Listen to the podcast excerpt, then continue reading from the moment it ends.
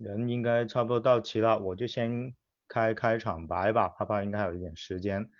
大家好啊，欢迎收听笑谈直播间。呃，今天我们的主题还是英超的前瞻，那重头还是说一下，呃，沃特福德主场对阵利物浦这场比赛。那我们知道，呃，沃特福德呢刚刚是换了主帅，呃，那个英超冠军教头啊，也可以这么说了，拉涅利走马上任，作为一个知名的老帅，那他接手这个球队换帅如换刀，因为沃特福德之前的那个成绩不算太好。那利物浦这边呢，呃，刚刚算是两呃场都平了，然后。嗯，刚刚打的这个呃国际比赛日之后呢，阿利松和法比尼奥是上不了的。那这一场比赛又在客场对呃换帅无换刀的这个沃特福德，会有怎么样的一个结果？呃，我想先听听四月老师，这个你怎么看沃特福德这样一个球队在主场这一次的一个阵容啊，或者说打法一样的一些东西？呃，沃特福德这支球队，我觉得从进攻端上来讲的话，还是有一定战斗力的。然后，所以，呃，我也是，其实是有一点担心，说我们在中场会不会，呃，有这种失势的这样一个情况出现。然后，特别是，呃，这个沃特福德一些中场球员，他们本身是有一定的，就是说可以直直接的这个直塞球给到禁区里面一些箭头人物的这样一个一个能力。啊，比如说这个，包括萨尔，他也可以回撤，然后呢，从比较远的一个距离，然后直接把球传到禁区里面，然后可能他们前面呢会是这个丹尼斯啊，或者是这个，呃，约书亚金啊，可能会这个在，呃，远端去寻觅一个机会，这样。所以我们也知道，就是说很多球迷之前一直都担心，呃。就是阿诺德压上之后，身后的那个空当，对不对？然后之前也是曾经啊被爆过，爆得很惨，被那个在那个布伦特福德的那一场比赛的时候被爆得很惨。所以呢，这场比赛我还是担心同样的位置会出现同样的问题。所以就是说，看这一段时间，再加上这个国际比赛日，其实没有什么怎么好好的去操练这个整体去整体的这个防守。所以这一点方面，我还是有一点担心。不过，嗯。再看这个沃特福德的这个防守端，我觉得，呃，防守端，呃，个个人能力来讲是比较平庸的。然后呢，在一 v 一单防的情况下，他们应该是都是比较有困难，所以还是可能会，我估计还是一个可能会是一个五后卫。然后呢，呃，以这个人人数的优势呢，来，就是说阻挡我们这个三叉戟的进攻。所以。这一场比赛的话，又是面临一个可能又是面临一个这个破大巴的这么一个问题，就又又回到了这个利物浦的一个一些老问题上。所以从无论是从进攻端还是防守端，其实都是一些老问题要亟待解决的。我是这么觉得。嗯，好，呃，今天刚刚啪啪老师也上来了，今天呢正式介绍一下，我是主持人高密猴，还有今天一起聊球的有微笑老师、四月老师和啪啪老师。然后今天我们这一个聊球呢，分有三个小环节，一个就刚刚说的利物浦跟沃特福德这个前瞻，大家待会还会讨论一下。第二个环节呢，大家可以踊跃说一下你们的问题，包括之前我们预先也发布了，呃，事先征求大家的一些问题，我们会做一些解答。第三个部分就是英超其他球队的比赛，我们摘取几个来预测比分，大概是这三个环节。好，那我们继续。呃，刚刚其实呃，四月老师也说了一些他的一些看法。那微笑，你觉得呢？我在看，就是呃，拉涅利其实已经在英超也呃打过一段时间了，但当然现在很多球迷也不一定很清楚他的一个战术风格。另外就是说，呃，像萨尔这样的呃，微笑是比较熟悉的，也比较看好的一个球员，他这一场会不会对利物浦有些很？呃，大的一些威胁，你说说你的一些看法。呃，拉拉涅利的话，其实从以往他的一个风格来看，他不算是一个呃，就是针对性特别强的一个教练，他实际上是一个风格挺保守的教练。他可能就是过去呃那种思维，就是可能说八个人弹琴，两个人呃两个人弹琴，八个人弹琴这样一个风格。其实他会打的比较保守一点，但是就那一两个点的话，其实拉涅利会给他一个比较高的一个进攻自由度。当你单纯说这一场球来看的话，我觉得。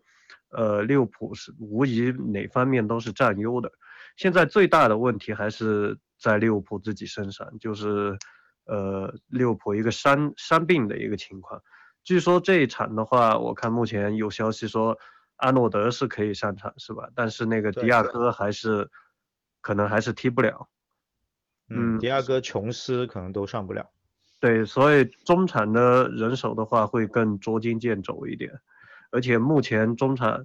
呃，法比尼奥可能也踢不了，是吧？对，所以整个中产的话，可能，呃，都不只是需要派上二线阵容，甚至是三线阵容，对吧？所以这个这方面的弱点会被放大一点。嗯，那你觉得萨尔在这一场会不会爆掉我们的后防啊？呃，萨尔的话，其实。呃，他冲击力是比较强的，而且这赛季踢的也挺好。但如果他是对上那个萝卜的话，我觉得其实也还好，因为萨尔他是强于他的冲击力。其实他脚下，毕竟因为身高的原因吧，可能脚下在呃频率或者那个一些技巧上面，可能呃萝卜的话并不是太怕他。当然，如果被他冲起来的话，我我相信萝卜也会比较难受。所以，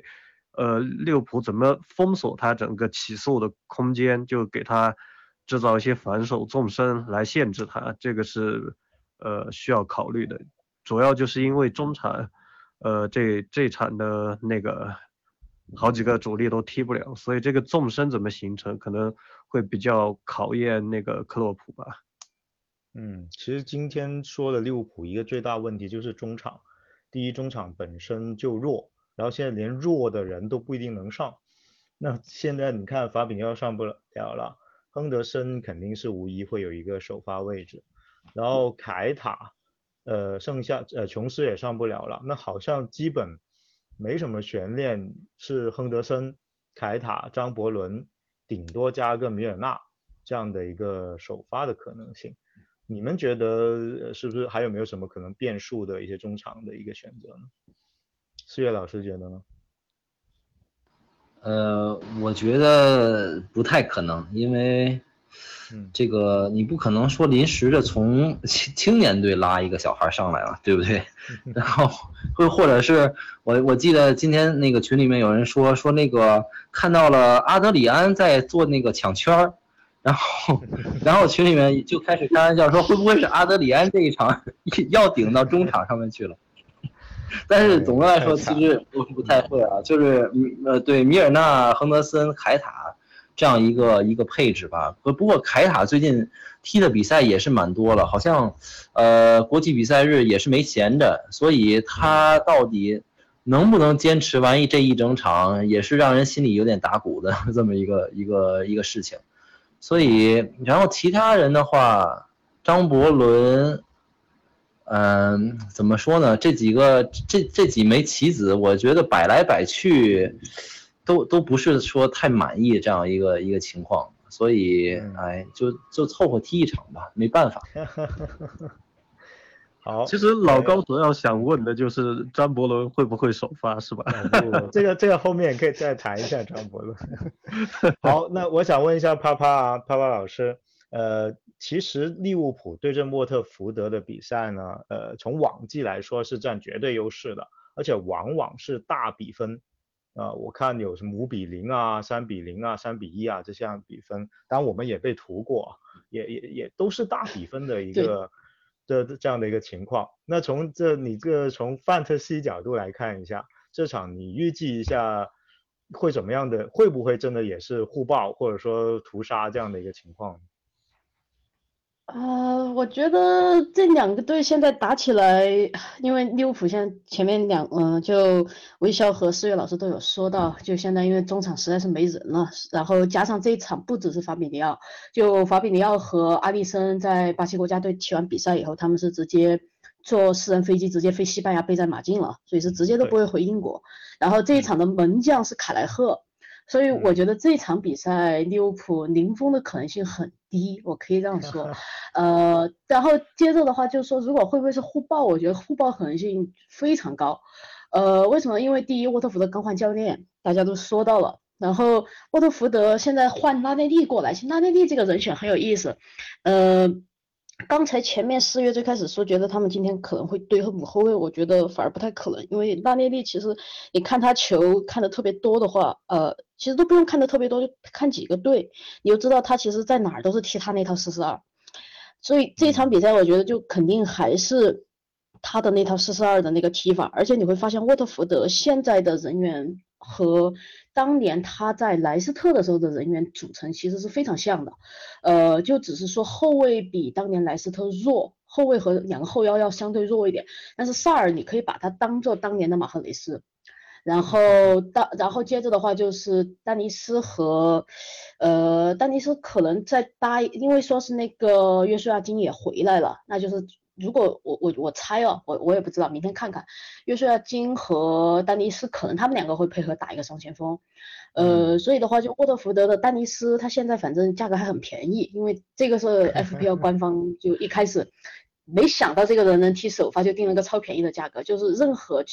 正常来说，任何升级球队的首发主力前锋至少是六块钱起步。他现在五块五都有没有都还是一个问题，我都还没看价。呃，就如果大家想要省钱的话，丹尼斯是可以拿的。然后约书亚金因为刚刚伤愈回来，呃，我觉得暂时观望一下，先不要慌。呃，萨尔的话，因为也才六块多一点，是一个非常非常值得拿的人。呃，就如果你中场。如果是去就刚好有这么一个六块钱左右的预算，然后你有这么一个坑，然后萨尔我觉得是可以拿的，然后考虑到就是说是拉内利，呃，我觉得就又就考就像像我前面讲的，就是他现在这套阵容，因为和当时莱斯特非常像，我觉得基本上这批球员也好，教练也好，他们的切换时间会非常短。所以，呃，这场比赛我觉得对于利物浦来说是非常非常不好踢的，可以这样讲。呃，然后利物浦这边的话，这场比赛我个人是比较想要 C 萨拉赫，因为我我的预期就是可能会是一场互爆，然后加上沃特福德的防守的确是不太行。呃，所以的话，我觉得就在考虑到萨拉赫就历史战绩对沃特福德其实是相当牛逼的，就。反正是场均一球以上吧，就 C 他肯定不亏。嗯，嗯然后如果有人想要博个冷，其实搞个马内来玩玩也可以，因为马内这几场比赛虽然还是有点马外啊，但是你会感觉他的状态渐渐在慢慢的在回来，而且还有一个比较好的呃预兆是萨拉赫和马内这个赛季他们两个的配合变多了，这个跟上个赛季来讲，我觉得呃比。比上个赛季来讲是一个明显比较好的优势，呃，这个我觉得也是没有办法，因为现在球队就费尔米诺怎么讲水了吧，水了。然后若塔的话，如果他后撤比较深的情况下，他不像费尔米诺那样能给他们两个提供足够多的资源，所以很多时候必须得让他们两个之间做出一些配合，就不像原来一人一边，然后这样子可以单独打。现在他们两个之间必须要有一定的组织配合，然后这样子的话，利物浦前面才能保持足够的火力。所以话，呃，如果有人想博冷，可以拿个马内玩玩，我觉得也不是不行。就差不多就这种。然后这场比赛还有一个就说是，我不知道还有多少人留着若塔，我觉得若塔这场还是值得期待一下的，就是属于呃，就因为这种比赛的话，他因为有的。自己有一定的个人能力，然后加上沃特福德的后防不太行，呃，我觉得他可以刷刷分，的确是这个样子。嗯，好，那你估计比分是多少呢？你刚才也猜了一些进进球的可能的球员。呃，怎么说呢？因为这场比赛我还是要去现场，我一般去现场我就会猜的比较猛，所以我还是猜个三比零吧。好啊，啪啪对利物浦这个防线很有信心啊。我啪啪说的是没有信心，我真的没有信心。沃特福德三比零，沃特福德三比零，对不对？没有没有，我猜到利物浦三比零。这个毕竟怎么说呢？我因为我这场说起来还有点好玩，虽然有点偏题，就是我和两个场密朋友一起去看这场，然后我已经给那两个场密朋友安排好，就说你们到时候负责把我摁住，把我摁在板凳上，不然我要被。沃特福德球迷给打出去了，然后差不多就这样吧，就反正大家到时候看看我会不会有一个亚洲妹子被打出去，那就就这样吧，好吧。呃，这个我觉得我要提醒一下啪啪，你要注意啊，这一场的门将可能是阿德里安。凯莱赫，我觉得应该是凯莱赫，应肯定不会是阿德里安，更更不可能是卡里乌斯。然后这个，因为你看这一周呃周中的训练的话，就你看训练照片和还有视频，就应该很明显是凯莱赫了。这个我还是比较放心的，就属于啊阿德里安啊阿德里安大家都懂吧，就这样吧。所以我想提醒你的就是，万一阿德里安上了，他那 往门里扑，你没办法。那那那我到时候我那两个草蜜朋友就省事，他们不用把我摁在板凳上，我自己走。哎，说起凯莱赫啊，呃，四月老师有没有关注这个小门将？因为之前你其实我们笑谈的门将的球探报告都是你写的，你对这个凯莱赫有没有什么看法？呃，其实我觉得凯莱赫，我还真的不是说呃特别的关注他，呃，一个是因为呃之前在之前看青训的时候呢，就是呃好像注意力都集中在这个就是说场内内场球员身上，就是对这个门将没有特别在意，对青年队的门将没有特别在意。然后后来吧，就是想看他的这个比赛之后呢，这个是我特别怨念的一件事儿，我每到这个时候我就。呃，气不打一处来，就是说，那个，就是这个利物浦这边青年队的这个比赛，你非常难找。然后呢，基本上你只能看这个 LFC TV 的这个直播。然后呢，甚至有的时候那个直播还没有。然后，所以我也是，就是，然后这个你也知道，这个青年队他其实人人选这个变动还是挺频繁的。然后呢，有的时候就也很难看到凯莱凯莱赫的这样一个这个发挥。所以对他来讲，我并不是太了解。但是从他从这些有限的这些比赛里面我来看的话呢，我觉得他的这个呃身高臂展来说，其实并不占优势。作为一个门将来说的话，他肯定是需要去吃这个呃反应和这个这个弹跳，就就是就是这个呃这这两方面。来弥补他的这个身高臂展这个这些一一点点劣势吧。然后呢，嗯，目前来讲的话，情况还还 OK。就是说他作为一个呃一个替补门将的这样一个定位的话，我觉得是可以打一打这个嗯，就是不太重要的一些比赛的。然后，整体来讲，目前来目前为止的话，也没有看到过他有任何的这个大的失误，以及这个就是任何在场上好像。呃，失去信心啊，或者是呃心态出问题啊，这样一些表现，所以目前我对他还是就是比较满意，就是对于这样一个青训的这个门将来说，嗯。嗯嗯，那希望看如果这一场他首发，我们也可以好好通过正赛来观察一下他的一些表现和潜力啊。那四月老师呃预测一下这一场比赛进球和比分。呃，进球啊，我我是觉得这场可比赛可能我还是看好利物浦，利物浦可能三比一获胜。如果说是正常的这么这么一个比赛流程的话，你像上次三比零是因为当时心态被搞崩了，就是呃是谁呀？呃受伤了。哪个球员？哪个球员受伤了？我记得，嗯，是维尔修斯吗？还是呃迪和迪皇吧？那个那个叫什么德皇？然后沃特福德那边哦，德乌洛费啊。对对对对对他当时腿被搞断了。然后呢？然后，对对对对对，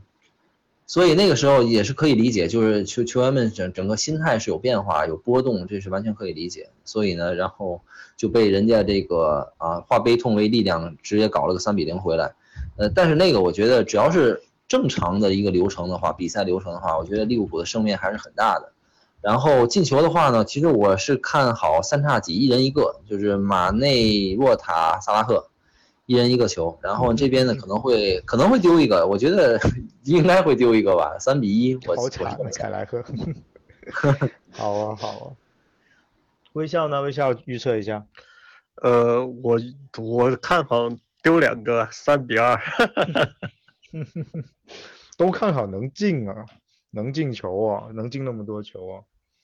其实利物浦因为那个范迪克回来之后，他现在那个死球的效率又上来了，所以其实利物浦这赛季包括他一些战术的一些调动，利物浦不是特别缺进球，而且萨拉赫那个脚风很顺，最近。嗯，嗯，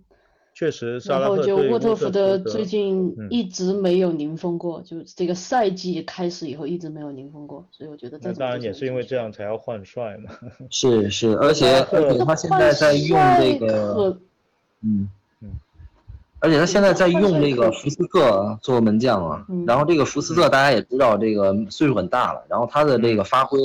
呃，和之前在上一次沃特福德上一次在英超的时候，那个发挥已经是，呃，有一些差，有很大的一些差别了，然后他的表现并不是很稳，然后特别是在这个高球这方面，所以我觉得就是说打他们定位球的话，也有可能得分，也有可能得分，嗯。所以四月想想问一下沃特福德要不要那个卡里乌斯吗？那那和和福特福斯特又有什么区别呢？您真的是，年轻一点，帅一点。好啊，我自己也这场觉得倒是他们可能会换门将，倒是对我也觉得这场得可能会上那个 Bachman，对，啊，也有可能，因为拉拉列利可能会有嗯新的一些安排嘛。但是我看利物浦，呃，对波特福德的时候，萨拉赫一般都有上佳的表现，所以我个人也会吸萨拉赫了。然后比分的话，我倒没没想太多，也我想着可能进两球就不错了，所以估计二比一或二比零吧，我是这么想的。好啊，那我们其实这一场比赛能讲的东西不多，能排兵布阵的东西也就这样了。所以看我们就等明天这个有意思的比赛吧，看是不是真的是互爆。那下面我们第二个环节呢，就是一些问题，我我们还是优先看一下现场直播问的一些问题啊，比如说呃这个巴巴热里 educated 啊，说这个英文不是太好啊，就问这个同同同学问如何看待 VVD 就范戴克大修后到目前为止的表现，感觉爆发力和争顶上抢的成功率下降很多。当然这个大家其实有目共睹啊，确实是有这样的问题，但是这个问题是真的是不可逆，还是说它现在究竟是几成的功力，后面会恢复到什么样？嗯，微笑觉得呢？呃，我首先就那个说一点吧，就是其实那个范迪克他这个伤病，就大家呃要这样来看。首先第一点，范迪克他到夏天，他只是他整个膝关节他一个功能的一个恢复，就是达到那个能运动、能上场的这样一个标准。但是实际上他整个伤病是前前后后，呃，折腾了可能九八九个月，对吧？呃嗯，你这个过程当中，他人的整个机能，因为他的没办法对他整个呃下肢，包括很多一些训练上量，所以他的肌肉的一个呃密度还有一个质量肯定是会往下掉的。这个客观来说，就是范迪克他能上场之后，他还需要做很多的一些力量训练来找到他自己的状态，所以这个客观来说，起码要半个赛季以后。就是半年之后，呃，大家再看他的一个，呃，整个恢复的一个状况，那个时候会更客观一点，因为大家都知道，你这个长时间，就比如说骨折什么的，包括范迪克他这个膝关节的一些问题，就是他被固定住了，不能那个活动，而且不能有那个太多的一个压力，所以他的肌肉肯定是。会有一定程度的萎缩的，所以到目前为止，我觉得范迪克，呃，如果是他现在的发挥是他的下限的话，其实我觉得是非常非常棒，因为这个下限已经非常高了，哪怕这样的范迪克给利物浦，呃前前前后后带来的一些作用已经非常非常的明显，就是至于。范迪克真正能恢复多少。呃，成功力的话，还是要下半赛季慢慢看，甚至需要到下个赛季，因为这个东西，呃，之那个大家之前也讨论过，因为这个十字韧带伤它最麻烦的一点就是它整个人的一个呃力量，因为力量它是依托肌肉，它整个肌肉的平衡需要重塑，所以这方面，呃，我看那天群里转了个消息说利物浦不是专门找了一个呃沙尔克林寺还是哪里来的一个私人教那个力量方面的一个教练，专门就是针对凯塔、范迪克还有那个呃张伯伦。所以这方面的话，我相信利物利物浦球队层面是做足了功课的，所以这个东西就大家还是需要保持耐心。嗯，好，那这个还还是问一下四月吧，因为你头像都是范戴克，没理由不问你。你觉得你怎么看 VD 这这个情况？呃，我我是非常同意这个微笑的这个观点。然后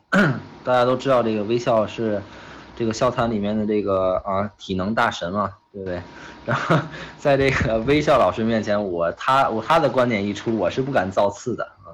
所以呃，目前来看的话，确实各方面的就是数据上面最明显的数据就是这个争顶方面的这个数据是有大呃是有一定的下降的。但是我觉得不用太担心，因为就哪哪怕我们就真的范戴克就已经是。只能是像现在这样的一个数据了，一个这个呃这个场上的表现了，但是我觉得已经很棒了。对，这这个呃之前在直播的时候我也说过，就是说什么叫做瘦死的骆驼比马大，这就是一个最好的定义。那么这个他只是说从最为顶级的这么一个后卫，然后下降到一个呃世界一流的这么这么一个后卫，所以我觉得完全没有问题。你可以看到他在这个攻防两端。给到这个呃球队的这样一个，从各方面，包括信心，包括这个威胁各方面定位球威胁啊，防守的一些稳固的地方，呃，我觉得，我觉得我是我是作为顶着这么一个头像，我觉得我 我是开始有点有点吹他了，对，但是但是我确实是非常第一，我非常欣赏这个球员，然后呢，第二就是说呢，呃，他在场上的表现还我觉得还是有目共睹的。所以大家呢也不要太过担心，只是说呢，可能跟当时的那个那些那个超级 VVD 相比起来呢，他可能啊变得更平凡一点了。但是呢，一样是一个非常好的中卫，这个我觉得不用太担心。好，那我们再看一下其他的问题。当然，在这个直播过程中，大家有问题也可以留言了，我们看到也尽量会回答。我们看一下之前在微信收集的一些问题。就问一下，像我今天穿的这一身喜鹊打扮的这个话题吧。这个沙特财团收购纽卡素尔后，会对英超产生什么样的影响？特别像我们这个利物浦这种城市啊，本来就不大啊，又是美国商人这样的讲究这个收益的这样的一个呃球俱乐部，那对我们引援啊、舰队啊冲击会不会很大？以后是不是真的就被连前四都被挤出来了？呃，啪啪，你可能在英国，呃，能看到更多这样块的一些讨论啊，和你怎么看这个事情？好，这个事情怎么讲？我我只能说，就英超方面，他们其实已经尽了最大可能努力，想要。阻止这个事情发生，可以这样讲，就是无论是从程序上面，还是说必应那边对英超的各种施压，就各方面来讲，他们都不想让这个事情发生。但是怎么说呢？就呃沙特这边技高一筹吧，就他们反正你懂的，反正就 paperwork，就各种流程上的事情，证明了自己其实和那个沙特国家基金是独立出来的公司，但这个肯定是扯鬼的，大家都懂。然后呃接着的话就说他们搞了一个什么独立的这种。董事会，然后就撇清了和那个那个王子的关系，然后但是这个不可能没有关系，大家也都懂。然后你这个 paperwork 做成了这个样子，那那只能按流程办事，那我就让你那我就让你过了呗。然后另外一层原因就是纽卡的老板阿什利其实想卖俱乐部也很多年了，那本地球迷我自己的感觉啊是他们当时你看他们庆祝，看他们狂欢，七成是因为阿什利终于滚蛋了，然后三成是因为真的有钱了。对，应该是这样子一个心态组成。呃，就阿什利，我原呃怎么讲？就英超，纵观整个英超的所有的球队老板，他绝对是最死，就最让人讨厌的，可能没有之一。就之前可能我们原来还有个说法叫做，呃，怎么讲？就是反正北面是他，北面算他，南面就算克伦克，这两个人是就英超全全英超最抠的两个老板。问题是现在克伦克不抠了。然后就只剩一个阿斯利了，呃，所以的话，就我我其实就如果单纯就球队发展的角度来讲，我对纽卡在之后的几年能不能做出成绩，我目前谨慎观望，因为就大家可能也都知道的，呃，也包括今天哪怕呃科普的新发都提到了，就那个沙特国家基金的幕后负责人，就沙特那个王储，就在呃之前有过就说是就。我我我都不知道该用什么词来形容这个事情，就说出来不知道会不会被微博封掉，反正就把那个记者给 咔嚓了，对，就这样子了。然后这个事情当时其实闹得很大，就因为一这这种东西就怎怎么讲，就你你想想这种东西可能一千年以前，在一个这种封闭的国家会发生，但你现在把人骗进大使馆，你这样搞，所以就当时是整个呃可以说整个。欧美加上伊斯兰世界都对这个事情反应很激烈，呃，然后从这个事情我们也能看出来，就是说这个王子本人并不是这么一个，嗯，反正肯定不是什么好人，也不是一个什么很有耐心的人。但是如果现在纽卡在这样的一个公共基金的这么一个加持下想要做大，呃，我觉得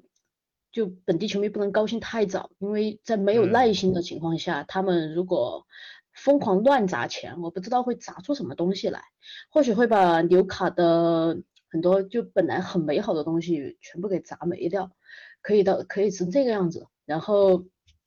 呃，具体的话，我觉得我们现在先暂时观望。但是我对就说这个球队它能不能变成就说是曼城或者切尔西的下一个，就下一个这种超级富豪球队，我是谨慎不看好。就切尔西，大家都知道阿布是真的爱球。那个就不太一样，然后曼城当时来的时候带着那个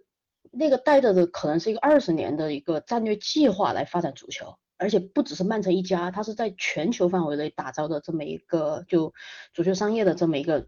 这么一个大型公司吧，就这么一个东西。但是这个沙特的他们现在来，你看不到他们到底想要做什么，你只知道他们哦很有钱哦，他们可以买下所有他们想买的球员，仅此而已。你看不到任何的就说是其他的发展计划或者怎么着。然后即使有，也只是说停留在媒体上面的那一两句话。这个跟曼城和切尔西当时是完全不一样的概念。呃，所以的话我。目前来讲，我对这个事情比较悲观，然后而且我觉得英超方面可能也会做一些事情，甚至我们可以在一两年以后看到，比如说谁谁谁抓到了证据，实锤了这个基金和。沙特国家政府有关系，那英超按照英超的章程，就英超就各个球队的章程，呃，那那个叫什么？按照英超的章程，他是可以把这个老板给踢出去的，就可以就是说是你的那个控股是无效的，就你可以投资，但你不能控股，它会变成这么一种非常扭曲的状况。那到时候这个球队。嗯，我觉得大家都可以猜想一下，就是说肯定会有很多很麻烦的官司，然后整个球队的管理会显会出很多问题。如果到时候出现这种状况的话，但现在我们就先让纽卡球迷先开心吧，毕竟这个就纽卡本地球迷很爱这个球队，然后圣詹姆斯公园球场我也很喜欢，然后纽卡本地的球迷怎么讲，足球氛围也相当相当好。我现呃就现在我还是为他们很开心的，就总算能够扬眉吐气了。就也算是憋屈了这么多年，当年也算是一代强队吧。就想想，就当时席勒在的那时候，呃，但是之后怎么发展，我觉得我们我现在不好做太多的判断，就还需要更多的信息吧，就只能这样讲。嗯嗯。刚好有个事情我想问一下爬爬，刚才刚好说到阿什利和那个呃克伦克是吧？那现在阿什利没在了，那亨利上板了吗？亨利，我靠，这个这个就不好说了。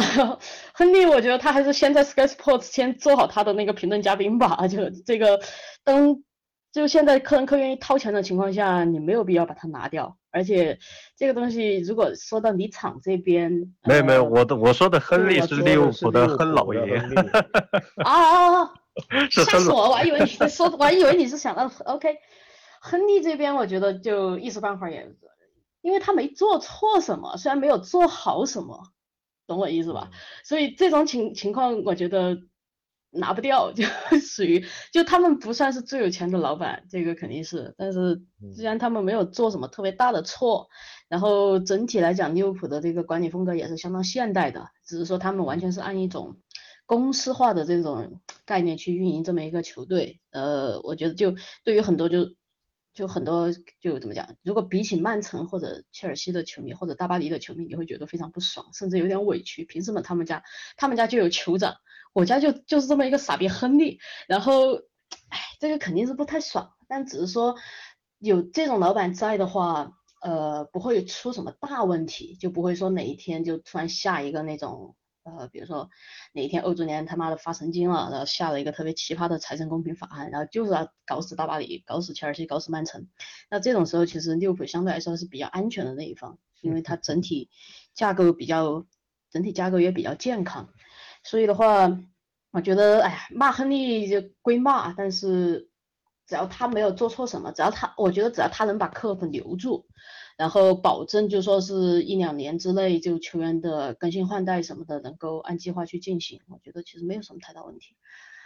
嗯，当地球迷怎么看呢？因为毕竟利物浦大家都知道，其实三个窗口整个引援操作都是当地球迷骂死了，好吧，骂死了，好吧，尤其这个夏天，我靠，这这个夏天我我我这个怎么讲？我们当时。呃，我我我应该回头，我应该收集点梗图出来。我们当时骂死了，就是看其他球队都折折腾的这么开心，然后利物浦一点动静都没有啊，就搞了个科雷特，然后现在还上不了场，是是不知道在干什么，真的。然后，但是就我讲的，他虽然没有做什么，但是他没有做错什么，这个其实就是，啊，这个讲起来比较比较官僚主义了，但是。只是说现在就球队状况不太好，然后大家也都知道，就说是各种发工资导致现在球队就财政状况不太好。反正先苟过去再说，因为去年的财报，就现在我们看到看到财报是二零二零赛季的财报，然后明年的四五月份看到是今年的财报，就到时候可能才能知道，就是说就为什么就分威还有亨利他们今年会就只能苟。我觉得到时候可能会有个解释，现在骂归骂，但到时候再看吧。到时候一看账上有钱，真没买人再骂也不迟。我觉得，嗯，呃，就是其实利物浦这个财报，其实从我看一两年前开始，就他这个工资单，我一直是有点疑问的，因为怎么算利物浦应该都不会发到那个就跟曼联差不多三点几个亿，对吧？这个我觉得我是一直没太看懂。嗯，没有这个挺好理解的，因为您呃，我们现在还是那句话，我们现在看到的财报是一九到二零赛季的财报。一九到二零赛季，利物浦干了什么？赢了英超冠军，对吧？赢了英超冠军，肯定会有很高的各种奇奇怪怪的加成奖金，而且那个赛季的战绩非常吓人，各种零封一路赢，然后多少十几连胜，我不知道有多少这种就各种方面的成绩附加条款和这种非常恐怖的战绩是直接相关的。呃，所以的话，呃，我现在是感觉就还是得等到，就说明年看了财报，我再我们再决定到底要不要骂亨利。我现在是倾向可能真的当时，真的当时可能是条件开的太狠了。我我现在是比较倾向于这种。这个之前在群里也聊过，其实我最大的疑问是来自于萨拉赫，因为萨拉赫过去两年的工资基本上是浮动很小，就一我看前一年那个。体育福布斯上面说他是在利物浦拿了两千三百一十万，去年的话好像是拿了两千四。其实他如果萨拉赫作为一个标杆的话，你看利物浦这个薪酬问题就有有点看不懂，对吧？萨拉赫一个人他绝对是利物浦拿绩效拿的最多的，因为他进球多嘛，对吧？而且他助攻也多，而且各种阵容也是他进的最多嘛，对吧？各种奖拿的也。也就他最多。如果萨拉赫作为一个标杆拿到那么多，其实利物浦要发出去三年几个亿，那真的是有点感觉有点莫名其妙。嗯，唉，这个反正现在我们看到的信息就只是觉得莫名其妙，但我觉得还是等明年财报再再决定。现在反正是是这样就是这样了，就的确是这种。呃，这个我也给啪啪做个补充吧，就是沙特这个基金喷亨利。嗯，沙特他这个基金其实意大利那边媒体上也是有一点消息，就是说他们可能。也不单纯是玩一玩，就现在还有消息说，他之前不是也想收购国际米兰嘛，对吧？他其实想搞，同时想搞下来可能三四家球队，就是国际米国际米兰那边他可能还没完全放弃，因为毕竟他很有钱，所以呃，这个事情可能就跟刚才啪啪说的有一点关系的是啥？就是他现在可能想花钱，就是粉饰一下他之前发生的一些东西。所以，嗯，其实目前来看的话，他这些中东的这些酋长，毕竟他自己的资产非常非常的大，所以他手底下是有一些比较专业的人的，而且。从另外一个角度上来看的话，他这个人 之前的那些事情看得出来，他是一个不择手段而且路子很野的人，对吧？嗯哼，差不多。所以这个也是我刚才也是就讲，呃，虽然他们做的事情表面上看起来和曼城的酋长那边有点像，就就是媒体方面好像感觉也在下大棋，但是目前来讲就不像曼城那边能够直接一开始就以城市足球集团这么样这么样的一个架构。做出一个整体的战略规划，他们现在只是说啊，我要买你，我要买你，我要买你，买了之后要干什么，我们现在是不知道的。就为什么我会觉得就这个是一个决定性的区别，能不能把就就他们能不能做起来和比较曼城现在做起来，我觉得这个是有决定性的差距在里面的。呃，反正看看吧。是的，就当时曼城他们找了很多那种很专业的人，直接是整个管理层直接空降。而且在群里我也说了，现在纽卡他自己搞得人心惶惶的，呃，你要让那么多球员他们就为你酋长拼命半个赛季，然后就通通卷铺盖走人，这个有点违背人性，所以他们内部的整个氛围很难管理好，斗志能激发出多少来很难说，不要最后搞到降级那就搞笑了。嗯，不是没可能的，说实话，就因为纽卡现在这个人员构成也不算特别强，说实话，而且上赛季其实大家上赛季应该有印象，就是冬窗左右时纽卡其实是在降级区的，然后当时就甚至还是一个降级的热门候补，呃，就这个赛季如果现在人心惶惶的，然后他们现在就只有一个东窗的机会来补人，呃。我我觉得，如果就整体的这个气氛不对劲，或者说他们现在就把布鲁斯或者很多球员就已经聊了说啊，我不要你了，我不要你，那这个我觉得很有可能就直接就被球员报复搞降级都是有可能的，然后这个就会很好玩儿，我觉得这个事情到时候看看，然后 当然，哎，我我觉得纽卡球迷挺挺造孽的也是，因为。的确也不容易，我觉得有的时候我们就利物浦就北就英格兰北方这几个城市吧，就什么利物浦，然后利兹，然后纽卡，其实这些球迷本质上我觉得没有什么太大区别，都是一些老工业城市留下来的，就老工业城市已经没了，就变成变成了就旅游城市了，然后就只剩足球还能吊着，觉得生活有点乐趣。呃，只是说利物浦运气比较好，利兹有个贝尔萨带着，运气也比较好，现在回来了。然后纽卡遇上这么一个，我还是希望就本地人还是能得到一点快乐吧。嗯，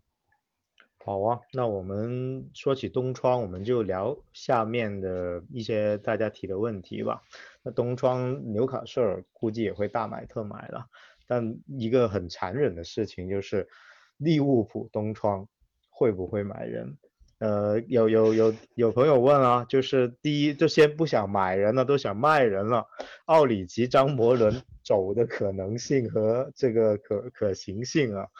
然后我我我我自己先说张伯伦这一块吧。呃，我个人觉得确实大家会觉得现在他表现也不怎么样，然后也没什么机会上场，宁愿上琼斯都不上他。那东窗可能也有传闻他要回老东家，呃，阿森纳。我个人觉得，呃，这个可能性还是比较小的，主要三点吧。一点就是赛季初的时候，呃，都说，呃，克洛普对张伯伦，呃的一个训练态度和训练状态还是比较满意的。他也希望等他恢复起来，能肩起一些重任，比如说三中场的一个前插的一个中场这样的一个角色。但当然，现在实战看起来是不行的。他现在还是第一无脑，第二身体没恢复过来。总做些很奇怪的事情，那那确实他有可能没办法打上主力，但是问题就是在于，呃，第一点他可能是，呃，克洛普还是比较看重的，不一定轻易会放，起码可能还会等，等他一赛季再做决定，所以东窗离开可能性会小一点。第二，他毕竟是大英的球员，我们其实利物浦现在。英伦的一些主力球员的一个那个人数是越来越少了，包括米尔纳也逐渐老去了。呃，除非有更好的呃英狗啊英格兰球员的补充户口本的补充，不然张伯伦还是有一点用处的。然后第三可能还是个人对他一个喜好吧，而且还有就是非洲杯，还有现在我们中场都是缺人的，就中前场其实是缺人的，特别是非洲杯的时候。那这个时候，除非我们东窗大买特买，不然我估计保守的克洛普的这样的在引援比较保守的利物浦和克洛普，我觉得还是不会轻易放走。张伯伦的，据奥吉也有同理，就是呃非洲杯的时候，萨拉赫和马内不在，其实这时候张呃奥里吉可能会有点用，那他其他们俩卖出去也不贵，也不会赚多少钱的前提下，我觉得中窗他们是不会离开的。那大家有没有什么不同的观点或疑问？我就问一句啊，老高支不支持张伯伦回阿森纳？我肯定是支持的，四月老师觉得呢？呃，你你问你是让我觉得你会不会引援，还是说张伯伦会不会走啊？都行啊，还是说说东窗呗，因为大家都比较关心，就会不会这些这些边缘球员会不会走更新换代？想听实话吗？听实话吗？我对东窗毫无期待，我跟你讲，我对东窗毫无期待，这就是我内心最真实的声音。OK，嗯，呃，我反正对吧？没没有没有这个希望就没有这个失望，所以他，呃，反正我我我也什么也做不了嘛，对不对？然后 你你给我你给我什么我就全盘接受就好了。你你能卖出去一两个呃用不上什么用不上的人啊赚点钱也 OK。然后如果你能。啊，真的是说买买一两个人来补充一下阵容，那我当然最高兴了。超高兴。对，当然希望说也也不是，当然也不要乱买了。哎呀，这就总之就是很纠结，就是说你又想花钱，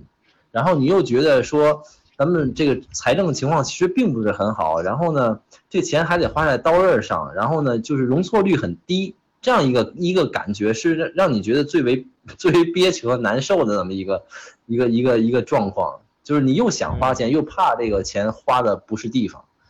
呃，目前来看的话，